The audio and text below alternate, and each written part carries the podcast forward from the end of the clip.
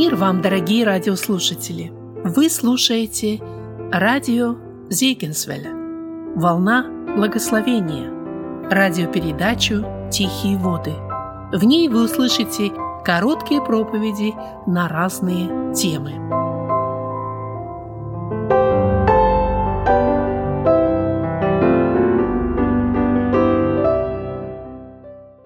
Прочитаем из 20 главы Евангелия от Матфея. Для нашего рассуждения прочитаем 6 и 7 стихи.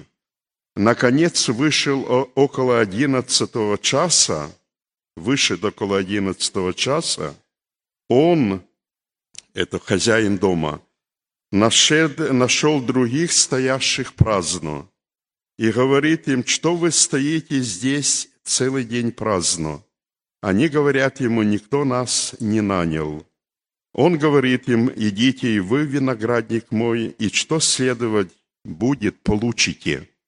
Вот эти два стиха, дорогие братья и сестры, они из известной для всех нас притчи о работниках винограднике. Это одна из многих притч, которая объясняет, э, что есть Царствие Божие. Каждая притча, сказанная Иисусом Христом, подчеркивает ту или другую сторону Царствия Божия. Это царство, о котором мы мы говорим, оно Божье, оно небесное, небесное, оно настолько велико, оно настолько обширно, оно настолько глубоко, что ее невозможно описать одним каким-то примером, одной какой-то притчей. И поэтому Христос приводил целый ряд притч, которые подчеркивали то, что нужно было в данный момент сказать. И вообще Царствие Божье – это не государство, это не территория, это не особый социальный строй на земле, какой-то особо справедливый, социальная система, но это новая жизнь. В Евангелии от Луки написано, Царство Божье внутри вас есть. Эта новая жизнь приходит к человеку свыше, с неба, через новое рождение. И поэтому Царствие Божие, по словам апостола Павла, это праведность, мир и радость во Святом Духе. Это такое состояние, в котором живут люди чистые сердцем. Именно они Бога увидят. Это то состояние, где живут люди кроткие, алчущие правды, нищие духом, миротворцы, те, которые изгнаны за правду. Это царство, которое живет в сердцах верующих людей. Оно должно быть в церкви, и это царство будет иметь продолжение на небе, потому что мы молимся в известной молитве, да придет Царствие Твое, да будет воля Твоя и на земле, как на небе. Дорогие братья и сестры, главное, э, есть три момента, которые проистекают из этой притчи о э, работнике, работниках-винограднике. Я всю притчу не читал, э, но вы ее знаете. И первый момент, который очень важен для нас, Царство Божье состоит из работников. Я еще раз повторяю. Царство Божье – это такое царство, которое состоит только из работающих – Потому что если виноградник э, – это церковь, это дело Божье, то в нем присутствуют только те, которые работают. И поэтому возникает вопрос, дорогие друзья, работник ли я э, в винограднике Божьем? В Царстве Божьем нет праздных людей, нет людей незанятых, нет людей, э, которые не мобилизованы, которые не задействованы – Царство Божье состоит из работников. Это первый вывод. Второй вывод, который мы должны сделать, притча, часть которой мы прочитали, является приглашением к труду. Притча это является приглашением к труду. И поэтому она сегодня обращена ко всем нам. Христос не просто приглашает, Дух Святой не просто в этом мире возвещает э, определенную весть, которую мы должны интеллектуально постигнуть, И если мы ее постигнем, э, это будет означать, что мы достигли цели.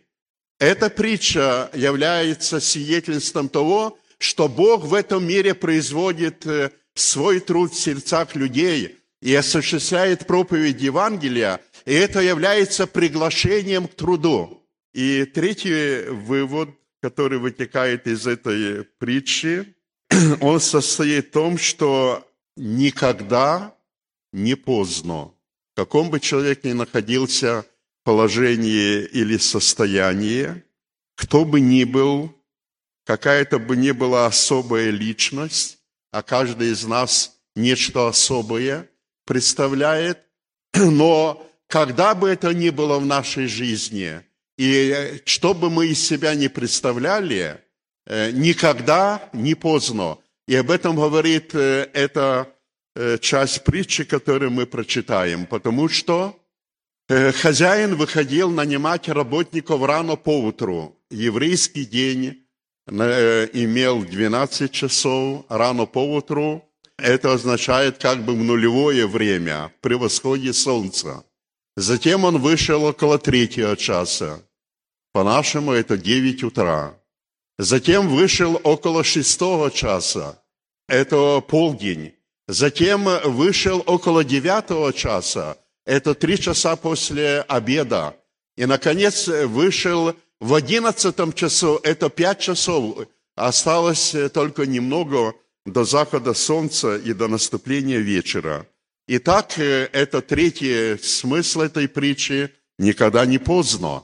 И, может быть, для многих из нас, безусловно, одиннадцатый час. У каждого человека может быть э, в разное время наступить. Бог знает продолжительность нашей жизни. Мы не властны над годами нашей жизни. И, может быть, э, для кого-то из присутствующих здесь именно одиннадцатый час – сегодня звучит, и мы прочитали, что вышел около 11 часа. Хозяин вышел. Это означает, Дух Святой обращается к человеку на заключительном этапе его жизни и говорит, почему ты стоишь праздно? Ты целый день простоял, будучи незанятым. Ему отвечает, э, отвечают те люди, никто нас не нанял. Идите и вы в мой виноградник и получите то, что вам следовать будет.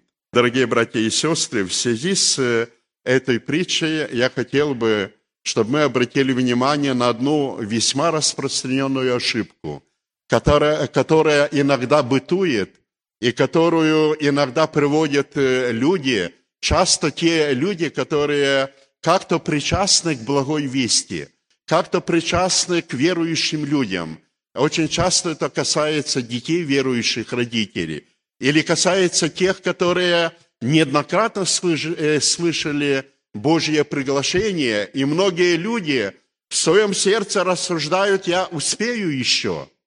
Э, в моей жизни придет какой-то момент, пока я займусь э, более срочными делами, мне надо много достигнуть. У меня поставлена достаточно высокая планка для достижения которой мне надо употребить э, свой потенциал интеллектуальный, духовный. И когда я достигну этой планки, когда я достигну определенного уровня моего понимания жизни, а потом, э, когда я заболею и буду лежать на смертном одре, я тогда покаюсь, потому что достаточно одного момента, достаточно одной секунды, и если человек обратится к Богу, он э, будет спасенные. И я хотел бы сказать, дорогие братья и сестры, что это весьма опасное заблуждение. И это является заблуждение по нескольким причинам. Во-первых, э, те, которые стояли праздно до 11 часа, их никто не нанимал, они не слышали приглашения. И это важный момент, потому что если человек слышит приглашение – идти виноградник, но торгуется в своей душе, ведет торговлю, и фактически это торговля с дьяволом. Дьявол ему подсовывает э, какие-то иллюзии, ложные заблу... Э, э, взгляды, заблуждения, и человек живет в каком-то иллюзорном, но очень опасном мире и состоянии.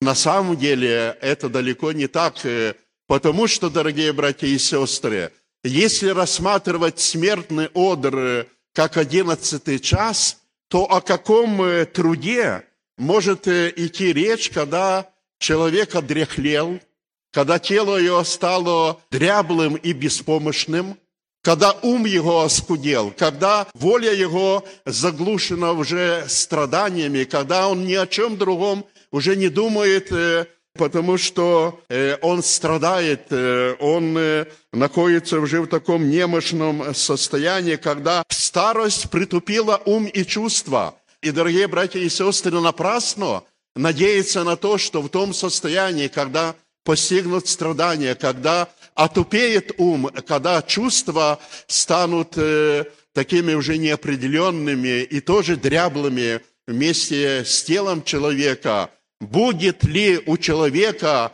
энергия, вот э, тот импульс, то побуждение, та сила э, внутренняя, которая необходима для того, чтобы человек сделал переоценку ценностей, и для того, чтобы он мог всем своим сердцем, всей своей душой возвать Богу. Дорогие братья и сестры, это ошибочная надежда.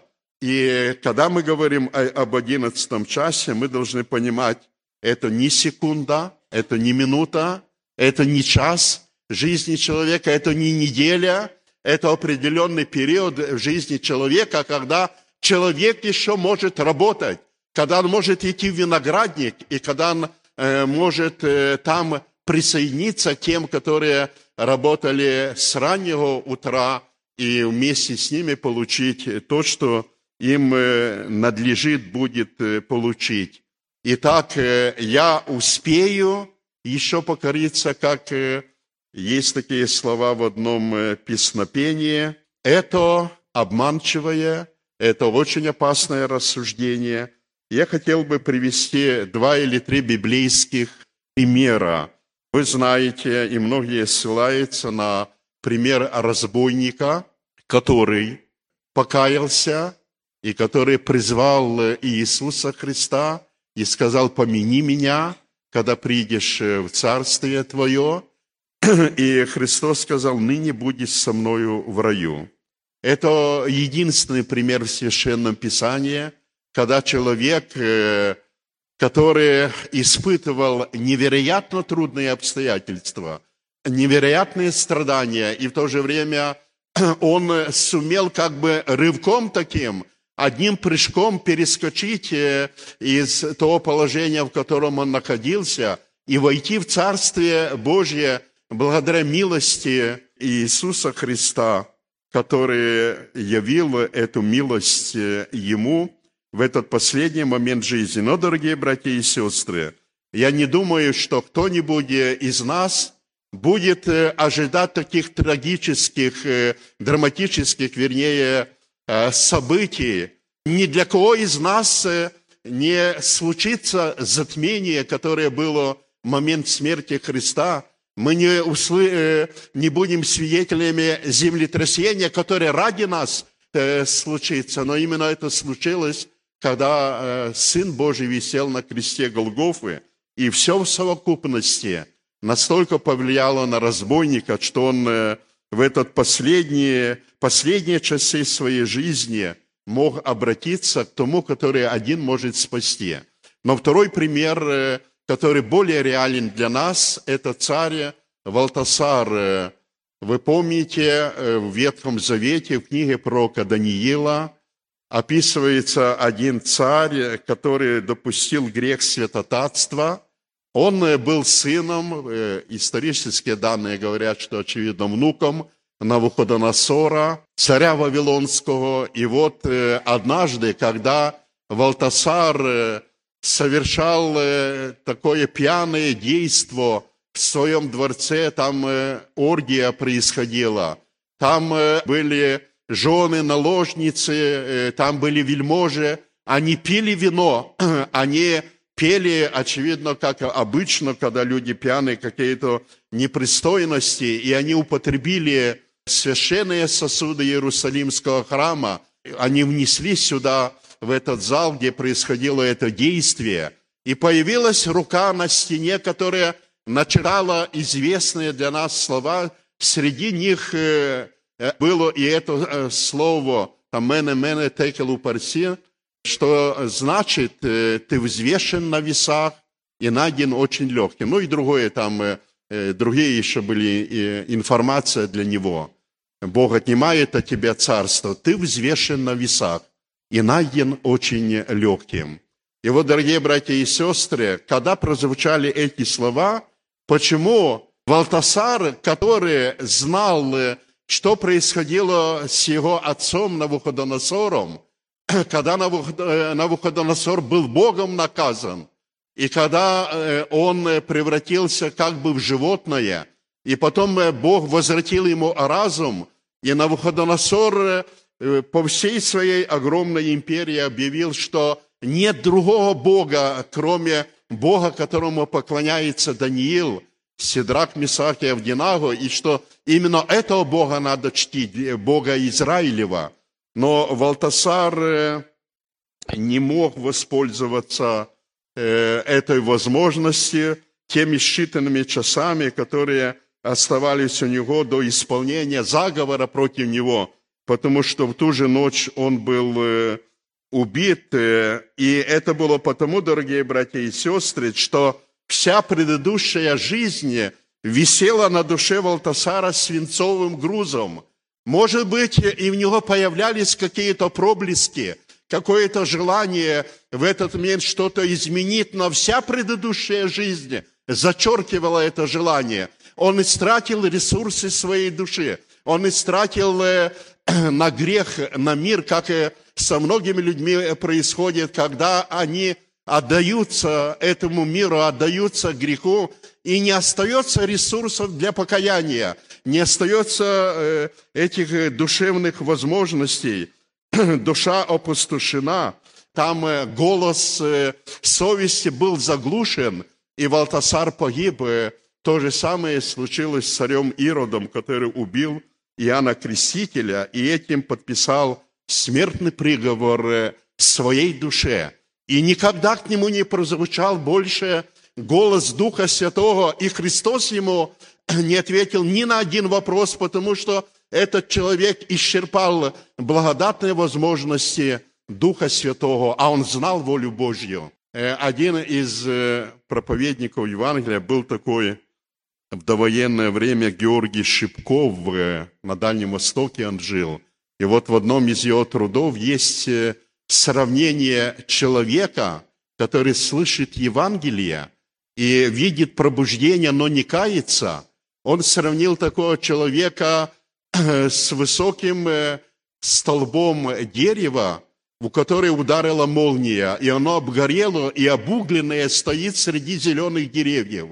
И так есть многие люди, которые обуглены молнией э, этой греховной жизни, и вокруг жизни, вокруг э, э, зелени люди обращаются к Богу, люди поклоняются, люди служат Богу. Он обугленный стоит и годен только на то, чтобы употребить и распилить, срубить и употребить на дрова.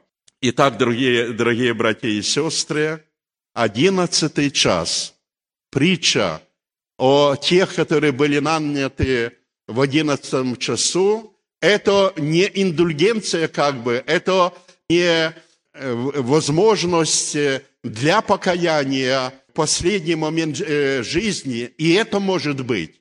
Но на это никогда нельзя рассчитывать, и это не есть оправдание для тех, которые э, не обращаются к Богу, хотя и слышат Божье приглашение – Одиннадцатый час – это заключительный период жизни человека, который прежде не, не слыхал Слово Божье. И, может быть, дорогие братья и сестры, сегодня среди нас есть те, которые примут то слово, которое сегодня звучало в этом богослужении.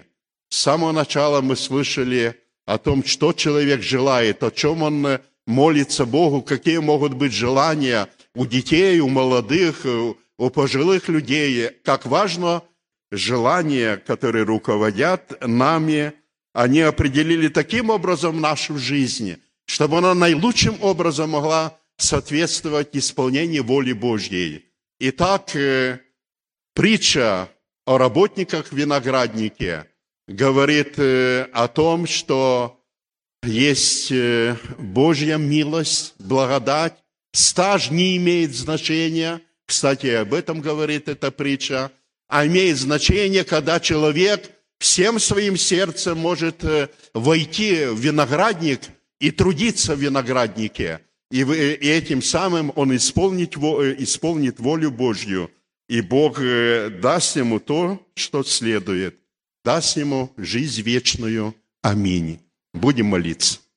Отец Небесный, мы приносим сердечную благодарность за это служение, этот воскресный день, за то, что Слово Твое звучало в этом богослужении, за то, что здесь звучало пение, хвала имени Твоему – за то, что здесь мы могли совершать наше такое соборное, совместное поклонение Тебе. И дай, Господи, чтобы то слово, которое прозвучало, оно могло прозвучать в глубине каждого сердца. Не дай, Господи, чтобы когда остается еще время войти в покой Твой, никто не оказался опоздавшим. Да будет имя Твое благословенно, возвеличено и прославлено имя Отца, Сына и Святого Духа. Аминь.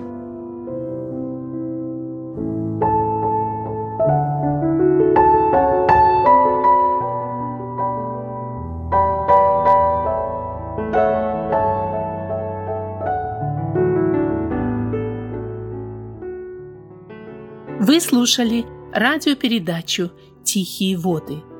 Радио Зигенсвелле «Волна благословения» Город Детмалт, Германия. Дорогие радиослушатели, мы желаем вам радости и мира в Господе.